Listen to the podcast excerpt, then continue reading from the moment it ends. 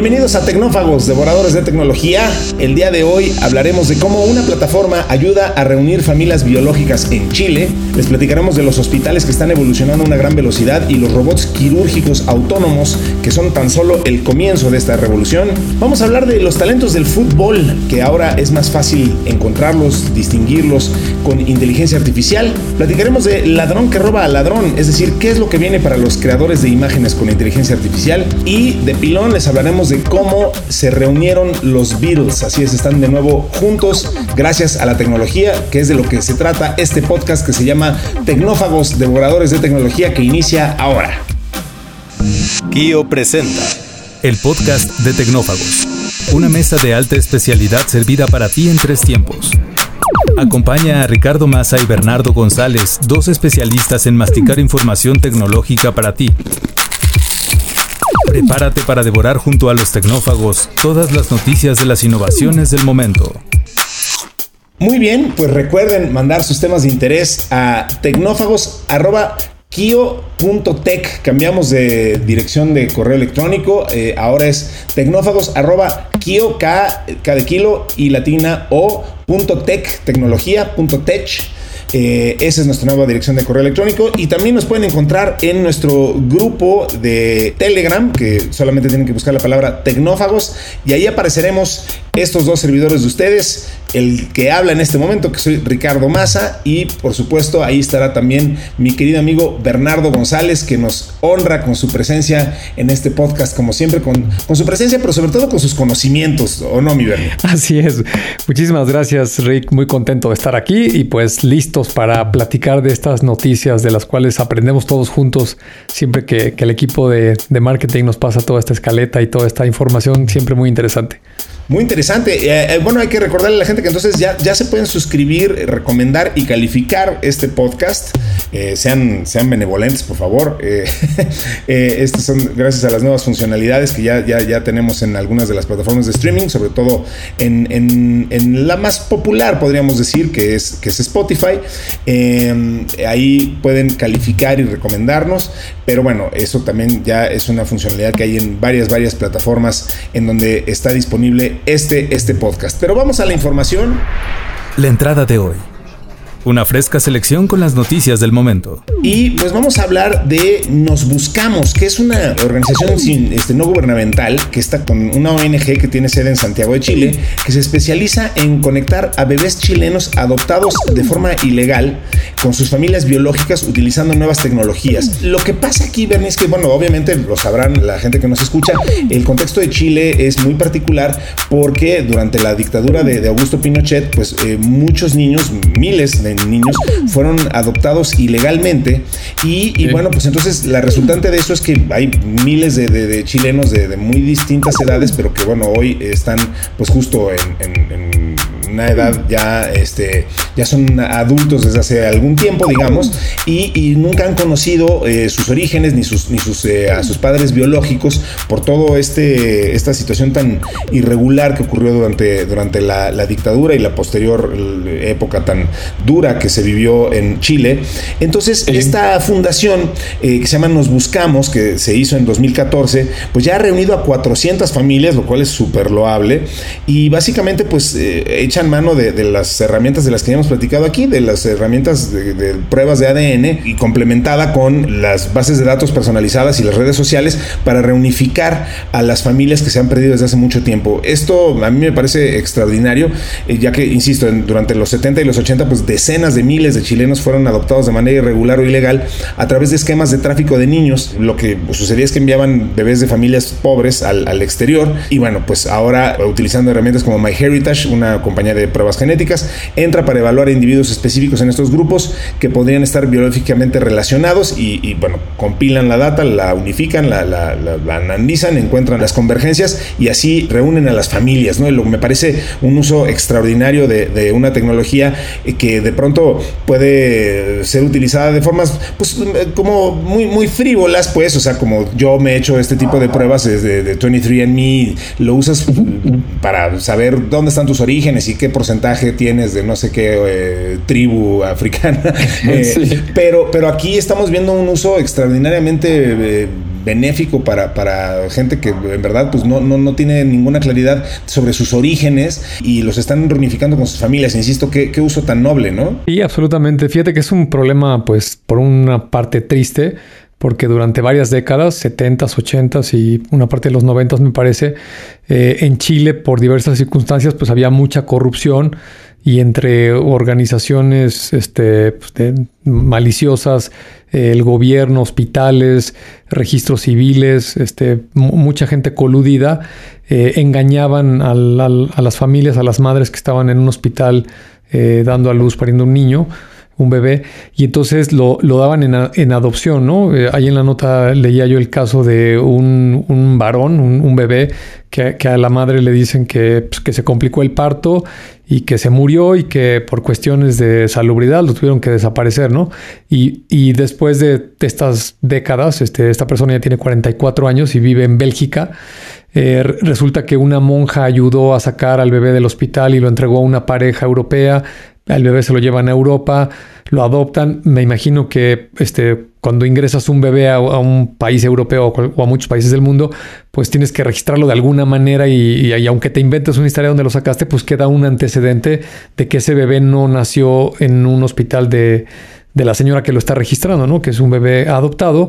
Y entonces esta organización comienza a hacer una labor de investigación pues muy loable de, a través de redes sociales y contactos, eh, hablando con las personas que en esa época trabajaban eh, y que se acordaran y que sacaran expedientes. Eh, obviamente las redes sociales ayudan muchísimo toda esta comunicación para empezar a dar por lo menos con el lugar de por dónde creen que se lo pudieron haber llevado. Y luego entra en esta parte que tú comentabas, ¿no? Aplicaciones como 23andMe y ahora hay muchísimas con las que las personas eh, analizamos nuestro DNA y nos puede encontrar alguna similitud, ¿no? Mientras leía la nota no, no pude este, recordar la, la, serie de televisión esta de Netflix, o, me parece que es un documental, no sé si es serio o, no, nada más es un documental, el de, me parece que se llama en español Nuestro Padre, eh, un doctor eh, en Estados Unidos de infertilidad, que, por qué no tuvo la buena puntada de a las um, señoras que se quieren hacer un tratamiento porque no podían tener un bebé por diversas circunstancias, pues él, él donaba su esperma, obviamente sin decirles, eh, y, y, pues él pensó que nunca nadie se iba a dar cuenta que esos bebés, este, la paternidad era de él, y resulta que 30, 40 años después, el desarrollo de toda esta tecnología, en particular el DNA, pues estas personas totalmente de manera casual se van dando de alta y te empiezas a dar cuenta que hay varias personas en la misma ciudad en la que tú vives que comparten un porcentaje muy alto de tu DNA y empiezan a investigar y resulta que viene por el lado paterno. Eh, y no estoy seguro, pero creo que más de 90 o 100 hijos tuvo este doctorcito con esta puntada que se aventó. Entonces, pues por lo menos eh, en este caso la tecnología ayuda a que encuentres tus orígenes, ¿no? Cualquiera que sea tu circunstancia, puede ser por simple casualidad de saber de qué grupo étnico perteneces, si vienes de la región de Europa, este, todos venimos de África, eso ya nos lo han dicho muchas veces, pero luego ya más reciente, a lo mejor dos, tres siglos hacia atrás, pues saber de dónde llegaron tus este, ancestros, los que si fueron inmigrantes o de dónde venían, ¿no? Así es, pues digo, obviamente todos tenemos derecho a saber cuáles son nuestros orígenes, eh, es una curiosidad natural del ser humano, sí. nada como, como tener ya la ciencia y la tecnología a, nuestra, a nuestro alcance y pues muy loable, insisto, la labor que está realizando esta esta organización llamada Nos Buscamos y pues es el tipo de labor que nos gusta, nos gusta estar aquí monitoreando. El plato fuerte, cocinado a fuego lento durante la semana. Bernie, en, esta ocasión traemos un, una nota bastante interesante porque más bien es un compilado de, nos hicieron favor de, juntarnos aquí varias, varias eh, notas de avances médicos que estamos viendo, porque hemos hablado obviamente mucho de, tecnología aplicada a la medicina. De nuevo, pues son de las cosas que nos entusiasma reportar y nos gusta ver que están este, ya en, la realidad. Entonces, pues traemos aquí como muchas, muchas eh, eh, notas separadas, como actualizaciones de, lo que se está viendo en, en la en la medicina en particular y, y veo cosas espectaculares. Eh, vamos a comentarlas si gustas rápidamente. Yo, yo, lo que creo es que, bueno, a mí de las que más me, me entusiasman, eh, vi esta, esta nota del iKnife, eh, el, el, como si Apple hubiera hecho un cuchillo, ¿no? O sea, I latina y knife, el cuchillo, que es un instrumento quirúrgico inteligente que puede detectar enfermedades como el cáncer en cuestión de segundos. O sea, literalmente es un bisturí, un, un cuchillo de estos pequeños que se usan en las cirugías, que, que, tiene una categoría llamado electroquirúrgico, es decir, tiene un espectrómetro de masas y, y logra una precisión diagnóstica de hasta el 89% para el cáncer de útero. Literalmente el, cuchillo envía información conforme hace una incisión y, esa información se, lee se interpreta y ayuda en ese porcentaje tan alto en el diagnóstico. Eh, digo, no sé, eh, pudiste, es que la lista es, muy grande, la vamos a compartir completa en, el grupo de Telegram, pero estamos viendo avances espectaculares. Digo, aquí, aquí vimos, por ejemplo, eh, esta de, la investiga de los investigadores de la Universidad de Oxford que descubrieron que la terapia de realidad virtual llamada Game Change es, la, es más eficaz que la terapia estándar para reducir los síntomas de los pacientes agorafóbicos. ¿Qué significa esto? Digo, me metí a ver la nota, es espectacular. agorafobia es el temor a los espacios abiertos, pero, pero en realidad es el, lo que se transforma el, síndrome de pánico, el trastorno general de ansiedad, y, es cuando la gente ya no puede ni salir de su casa porque les da miedo salir, es una situación terrible, muy lamentable.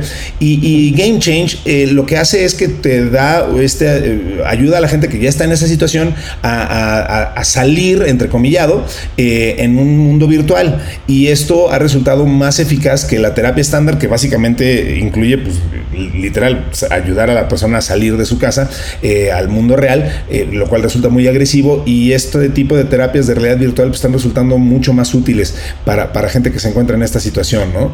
Eh, totalmente. Sí, no, sé qué, qué, te haya llamado la atención de todo este mundo de información que nos compartieron. Pues mira, me llama tanto la atención que estamos planeando hacer un especial de, de salud. Este, en las próximas semanas vamos a dar la sorpresa porque creo que la medicina está avanzando igual que la tecnología que usamos más en el ámbito de las oficinas a una velocidad impresionante, ¿no?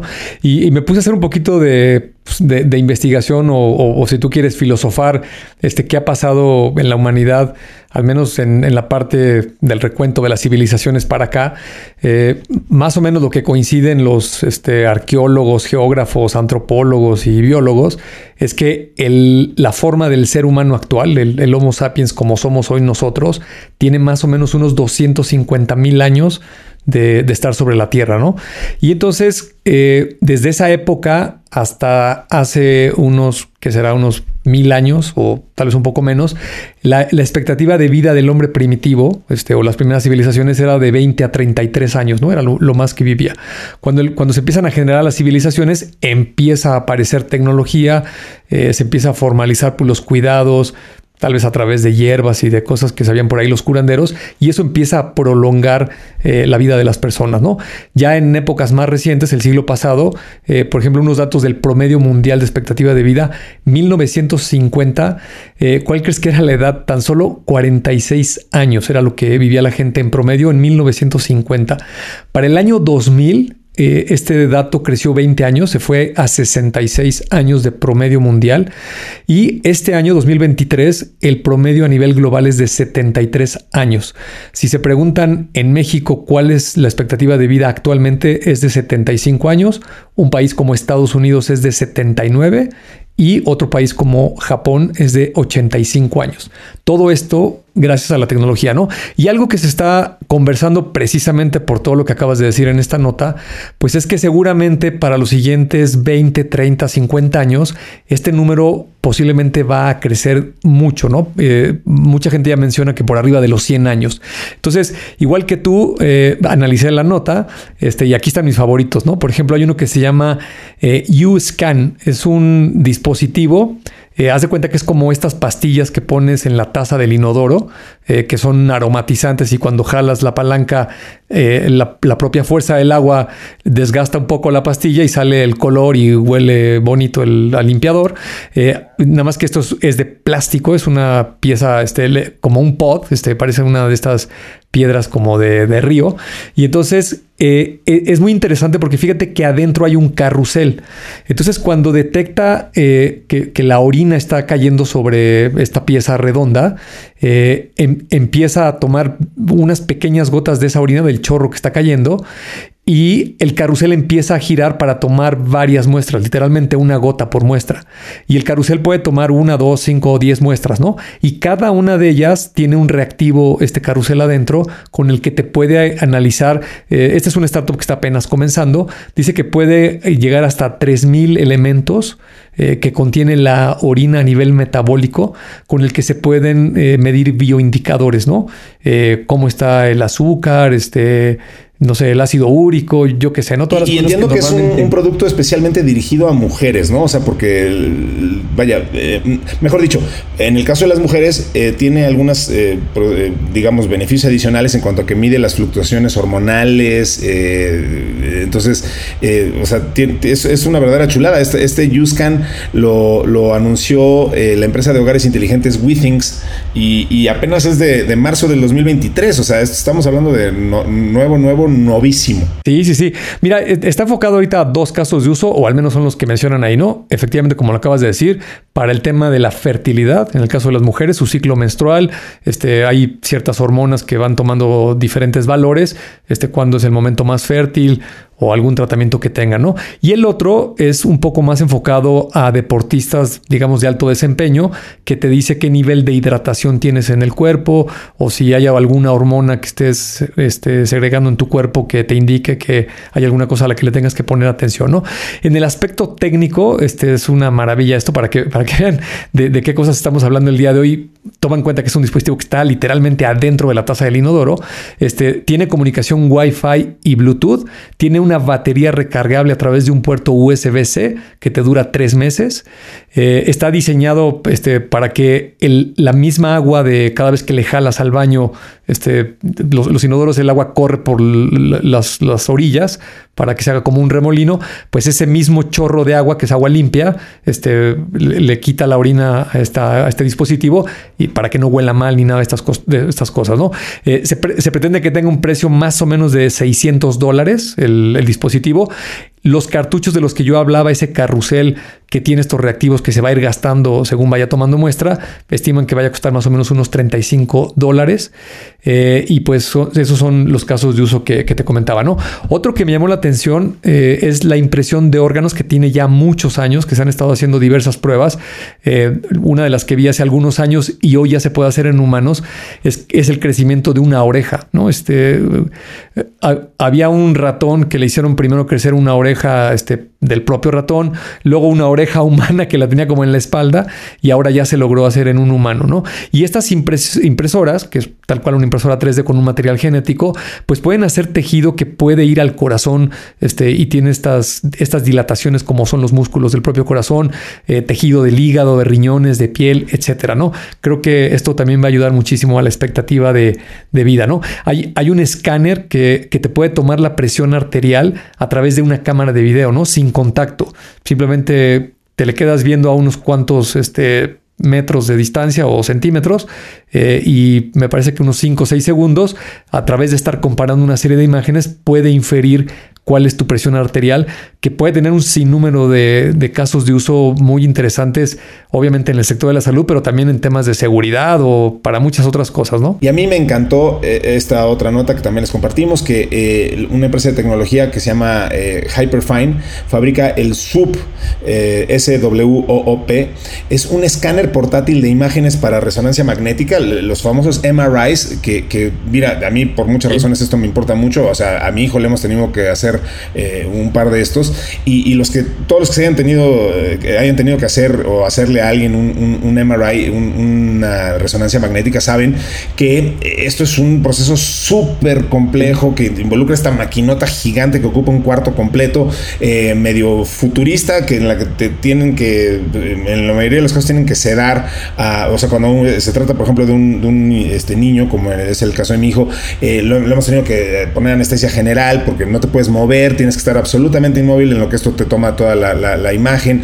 Eh, eh, eh, este swoop es una máquina que hace esa misma funcionalidad, pero ya se puede, es, portátil, se lleva en ruedas ahí a la habitación del paciente, se conecta un enchufe de pared estándar y hace un escáner cerebral en 30 segundos. Es una maravilla y es una, un brinco cuántico con respecto a justo este cosa tan, tan este, estorbosa de la maquinota y etcétera, que además resulta como muy agresiva agresiva para, eh, a la vista para muchos pacientes, etcétera. Entonces, eh, el poderlo hacer ya con mucho más portátil y ágil es también una súper buena noticia, ¿no?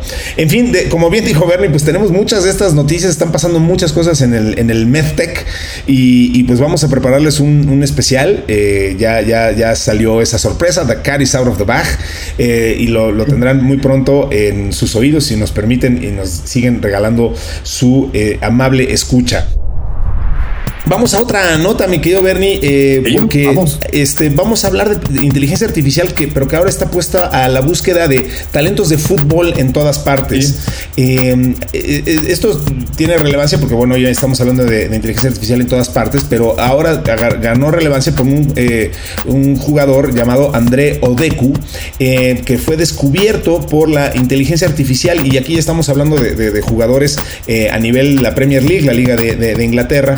Em, él no fue descubierto de la forma tradicional, es un chico de 18 años que conectó su teléfono, le puso grabar y comenzó a hacer las flexiones, con tantas flexiones como pudo en 30 segundos, corrió 10 metros, o sea, hizo un tryout, pero sin que nadie se lo pidiera. Él se grabó a sí mismo haciendo el, tryout tradicional que se hace para, para esto. Y todo esto lo observó una, una plataforma que se llama AI Scout, eh, que permite a los futbolistas realizar ejercicios atléticos y técnicos que luego son calificados a través de un sistema de puntuación de, inteligencia artificial.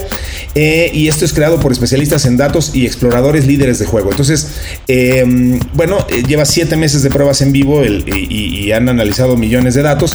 Eh, eh, iScout, pues bueno, puede medir la biomecánica, la técnica y la destreza atlética de los jugadores. Los comentarios se automatizan y se envían a través de la aplicación en una hora. Entonces, digo, obviamente eh, eh, aquí lo que estamos hablando es una oportunidad gigantesca para eh, todos estos chavos que, están ahí regados por el mundo con un enorme talento para el fútbol, pero que sienten o, creen o ha sido su realidad que no han podido nunca llegar a, las instancias en que los vea un, vista, un, este, agente, una persona encargada de descubrir talento para los clubes de fútbol, pues es una instancia más en la que la, inteligencia artificial, perdón, nos está ayudando a, pues, hacer el piso más plano y que todo el mundo que verdaderamente tenga talento, pues acceda a las oportunidades que verdaderamente le corresponden de acuerdo a, su talento y, no a los conectes que tenga o a dónde viva o en, qué tan cerca o qué tan lejos esté de un club de fútbol, ¿no? Y la verdad que la nota da muchísimo para hablar. Fíjate que lo que más me llama la atención es que se hizo con un teléfono normal y que lo puede hacer cualquier persona del planeta, como tú lo estás diciendo, ¿no? Y, y es asequible a todo el mundo. Gracias en gran parte pues a los giroscopios, a los acelerómetros y a muchos otros dispositivos con los que cuentan estos teléfonos inteligentes el día de hoy que permiten tomar mediciones con una gran precisión, ¿no? Eh, déjame compartirte a ti y a los amigos que nos amablemente nos escuchan. Este, hace algunos meses este, me tocó el cambio al teléfono. Este, tengo un Android de la marca Samsung. Eh, lo cambié y cuando fui a la tienda había una promoción y, me regalaron un reloj de estos, este, un wearable, ¿no? Tenía muchos años que tuve yo este, un Apple Watch, pero eso ya fue hace muchísimo tiempo. Y pues me acuerdo que cuando salía a correr, que es básicamente el ejercicio que yo hago, este, pues te medía el tiempo y este, un poco la cadencia y el ritmo cardíaco y dos, tres cosas, pero la verdad que muy sencillo, ¿no? Y, este dispositivo que es muy barato, o sea, este, cualquiera lo puede comprar, este, no, no es nada sofisticado, no estamos hablando de un Garmin ni del último modelo del Apple Watch ni nada por el estilo, es de verdad muy, muy sencillo y barato. Este, en el caso del ejercicio de correr, por ejemplo, te, te mide el ritmo, la elevación del terreno, la cadencia, cuántos pasos por minutos das, el ritmo cardíaco muy detallado, o sea, cuando estás arriba de tu máximo, si estás haciendo ejercicio anaeróbico, aeróbico, de control de peso, de baja intensidad, etcétera, ¿no? Y también tiene otros eh, valores que me llamaron mucho la atención, que este, de, hecho, como que yo no entendía muy bien a qué se refería, por ejemplo, la asimetría al correr, que quiere decir que es el golpe de caída de cada paso que das, ¿no? Y esto seguramente lo, lo debe de recoger entre el acelerómetro y el giroscopio, eh, el tiempo de contacto de tus pies en el piso, el, contrario que es el tiempo que estás en el aire. Cuando, las personas corren, eh, hay una pequeña fracción de segundo que los dos pies están en el aire y luego por lo general cae uno y luego vas con el otro. Digo, si, corres como la, la, mayoría de las personas, este, la regularidad, la verticalidad con la que corres, la rigidez de tu cuerpo al estar corriendo. La verdad que yo no me imaginaba que con solo un reloj en la este, muñeca de la mano podía medir tantas cosas y con tanta precisión, ¿no? Eh, y por último, este, también te mide, por ejemplo, la cantidad de oxígeno que entra a tu organismo, ¿no? Hay, hay una medida que es una cantidad de milímetros por kilogramo por minuto. Eh, dice que las personas normales este, tienen que estar como entre 30 y 50 y arriba de 50 pues son este, atletas de altísimo rendimiento, ¿no? Este, por curiosidad, este, ahora que está la campaña de Kio con el señor Usain Bolt, aquí tu humilde servidor este, que, dice que, estoy en un rango este, muy bueno, este, yo, yo, yo puedo ingresar 43.4 milímetros de, por cada kilogramo por minuto, ¿no? El, señor Bolt este, mete 90, digo, imagínate los pulmones de este señor. Este Elium Kipchoge, que es el otro africano que rompió el récord del, maratón en menos de dos horas, 78. Eh, y luego cosas como, por ejemplo, terminas de hacer el ejercicio y te dice cuántos eh, milímetros, eh, mililitros de agua perdiste, ¿no? Este, por ejemplo, si corro 10 kilómetros, me dice que perdí este, 1460 mililitros de agua y que, que consumas esa cantidad de agua, ¿no? Entonces, todas estas cosas y ligadas a la nota anterior de, la salud, pues imagínate, ni, siquiera tienes que ser un atleta de alto rendimiento, ¿no?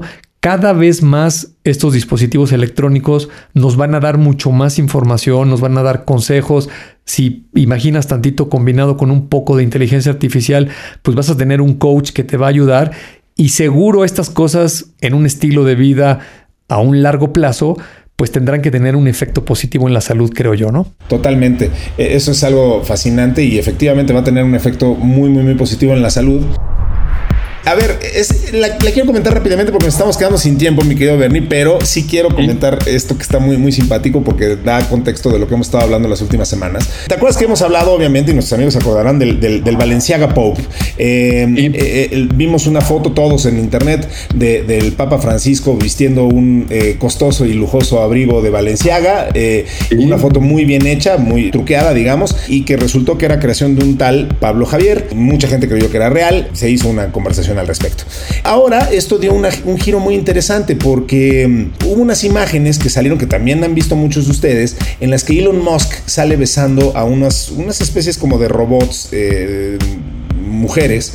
Eh, al, estilo Ex Machine, ¿no? De la eh, película esta de. Exacto, exacto, justo. y muy, inspirados en, en, esto que salieron, incluso las, las tomó Fast Company. Bueno, no las tomó, las, las los utilizó Fast Company. El problema es que no le dieron crédito a este hombre, que es el, el mismo creador de, de, estas imágenes, que es Pablo Javier, porque Fast Company y muchos más creyeron que eh, estas imágenes eran creación de una otra persona de, de nombre Daniel Marven, director ejecutivo sudafricano de una empresa de construcción, quien fue quien originalmente tuiteó estas cuatro imágenes eh, besando estos robots. ¿Cuál es el problema? Bueno, o sea, a ver, para terminarles de contar el chisme, pues Fast Company dice a mí, este señor me dijo que él era el dueño de las imágenes. Eh, inicialmente él reiteró que sí era el dueño, luego cuando le pidieron pruebas ya dejó de contestar. Eh, y, bueno, ahora Pablo Javier, este, este creador, dice, bueno, pues esto es una muestra más de que se necesita regular el uso de la, de la inteligencia artificial y de, de este uso de imágenes y, quién es el dueño de las imágenes, lo cual tiene un dejo de ironía porque, bueno, pues justamente este, e, e, este señor eh, lo que ha fomentado es exactamente lo contrario, que, eh, estas imágenes se vuelvan anónimas, que, haya confusión sobre si las imágenes son reales o no.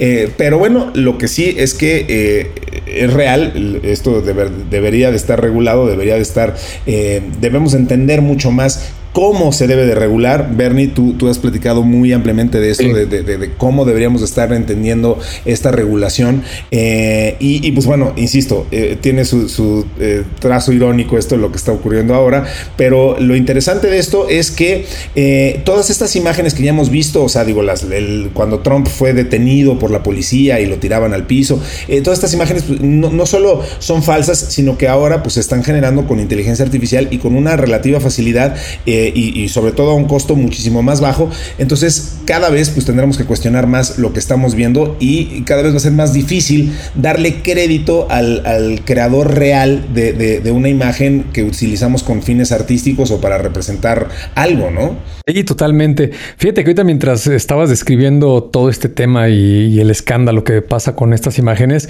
creo que está cambiando de manera muy acelerada el mundo y nos tenemos que poner las personas, este, como se dice en inglés, up to speed, este, darnos cuenta que esto es inevitable, ponernos al tiro, este, porque por un lado esto es inevitable, ¿no? Esta, esta, tecnología llegó, entró a la sociedad, a la vida de todos nosotros, y, y, lo que va a hacer hacia adelante, pues es que va a seguir penetrando y se va a seguir sofisticando. Y eh, me acordé que justo ayer en la noche eh, pude ver el primer capítulo de la serie de Netflix de Black Mirror, temporada 6. No sé si lo has visto. Yo estoy muy decepcionado, pero bueno, supongo que será una cuestión de criterios. Lo, lo platicamos, pero ajá, dime, dime. Este, bueno, es la temporada número 6 eh, y se llama Johnny's Awful. Es este, una eh, historia de una mujer que trabaja en una compañía X y, está muy chistoso porque, y me parece muy este, buena la propuesta del mismo Netflix, porque hace una parodia del mismo servicio de Netflix donde se mete a la vida de las personas y hacen un reality show sobre una persona X. Eh, y sale este, una mujer que se supone que es el CEO de, Netflix eh, y empieza a explicar que toda esa serie, desde el libreto, este, los personajes, todas las escenas, absolutamente todo fue creado de manera sintética con una inteligencia artificial, ¿no? Y están testeando la serie eh, con esta persona, que es una mujer común y corriente, y en la serie, el, servicio, este no le pusieron Netflix, ¿no? Se llama este, Streamberry. Ajá, Streamberry. Y entonces, pero tiene este, los colores de Netflix y la musiquita de Netflix y el menú para, para este, hacer scrolling y ver los contenidos es el mismitito. O sea, no hay manera que no sepas que es Netflix, ¿no? Y entonces, eh, una vez que la mujer esta empieza a verse ella misma en pantalla y que, el, y que el episodio que está viendo, pues es su vida, pero a un detalle súper íntimo y una invasión total de su privacidad, está interpretado por Salma Hayek en ese servicio de Streamberry, eh, resulta que eh, ya tiene Netflix un proyecto para hacer de cada persona del planeta una historia como esa que hizo Salma Hayek. Y, el capítulo es medio irónico y un poco comedia, este palomero, te diría yo, pero, pero sí tiene unos tintes de, lo que va a suceder, ¿no? Este, por ejemplo, e, esta mujer quiere demandar a Salma Hayek porque la está interpretando a ella y dice que pues ella nunca le dio los derechos y le dice, claro que sí se los diste cuando tú aceptaste los términos y condiciones de Streamberry para suscribirte ahí decía que te podían hacer un reality de tu vida, ¿no? Y entonces busca a la actriz y le dice, oye, pues es que yo ni siquiera grabé nada, este, yo nomás les di los derechos de mi imagen y todo eso lo, generó este, una inteligencia artificial sintética y no les echo a perder, eh, no les hago un spoiler, pero justo con ese argumento sucede algo que te deja mucho que pensar de lo que realmente va a pasar. Yo, soy un convencido, ¿eh? estas series de, ciencia ficción, eh, habrá quien crea que, están exageradas y que no va a suceder. Yo en lo particular creo que estamos más cerca de lo que parece de que ese tipo de cosas empiecen a suceder. Es sin duda el capítulo que más me dio de qué pensar, el más apegado a, la premisa original de, Black Mirror, que, era justo pues este tema de la tecnología medio distópica. Ya hablaremos más de Black Mirror porque sin duda da, mucho que hablar y más en esta nueva temporada. Siempre queda un espacio para el postre. Bernie, nos despedimos mencionando una nota muy simpática que es la, reunión de los Beatles. Eh, básicamente eh, lo que ocurrió es que Paul McCartney tenía desde hace mucho, esto ya se sabía, eh, Paul tenía un demo que, que, John le grabó hace décadas, una cosa muy, muy, muy casera, en donde pues así ellos solían intercambiar cintas, así cintas de cassette, en donde se enviaban demos y, y, pues el último que le envió era él grabándose en una una grabadora muy, muy austera. Entonces eso no servía para nada, era simplemente una idea que le estaba contando. Pero pues justo ahora con las nuevas tecnologías eh, ya se pudo pues masterizar, bueno, grabar, masterizar, este, producir bien esta, esta canción con, con, como McCartney se imagina que hubiera querido Lennon. Y pues entonces tendremos por fin una, la última canción de los Beatles que se llama Now and Then. Eh, es del año de 1978, es decir, dos años, año y cacho antes de de, que asesinaran a, John Lennon. Eh, y, pues eh, la, maravilla de esto es justo eso, que podremos tener la voz y, la composición y la música de Lennon con la integrando con los demás este, instrumentos de los Beatles, eh, rescatando esta grabación que de otra forma no hubiera sido posible, ¿no? Y la verdad que ya habíamos comentado en algún otro episodio de todos estos algoritmos de generación de audio y de música eh, son súper potentes y creo que la industria de la música, del entretenimiento, los conciertos, todos estos shows que, que hacen en las giras los artistas, también se va a revolucionar de una manera muy importante. Así es, pues muchísimas gracias a todos por su atención. Yo le agradezco a Mario Terrés en la edición, a Dalibaste Santiago en la redacción y a Citla Vallarta en la producción. Eh, les recordamos, pueden seguir la conversación con nosotros ahí en eh, Tecnófagos, es decir, en nuestro grupo de Telegram y eh, compartan los temas de su interés en tecnófagos.kio.tech, nuestra nueva dirección de correo electrónico. súmale estrellitas a este podcast, por favor, califícanos y pues nos escuchamos entonces en la siguiente emisión, mi querido Bernie. Eh, me, hiciste recordar, perdón, 30 segundos más. Este, alguna vez en un restaurante decía, este, si, si nos va a dejar un buen comentario, mejor no nos deje nada, ¿no? Este, y, era con el espíritu este de este, cómo mejorar, ¿no? Entonces también, además de las cosas buenas y las estrellitas, también díganos qué no les gusta, qué tendríamos que mejorar aquí en el, en el podcast y con mucho gusto tomamos en cuenta todas sus sugerencias. Por ejemplo, si en, en este episodio en particular usted, eh, a pesar de la magia del señor Terrés alcanzó a escuchar unos ladridos ahí en el fondo, pues eh, saluden a, Oso, mi perro, que hoy de plano decidió estar muy presente en este podcast que hacemos con mucho cariño, que se llama Tecnófagos, Devoradores de Tecnología y que regresará muy pronto con ustedes en una futura emisión. Muchas gracias a todos, hasta pronto.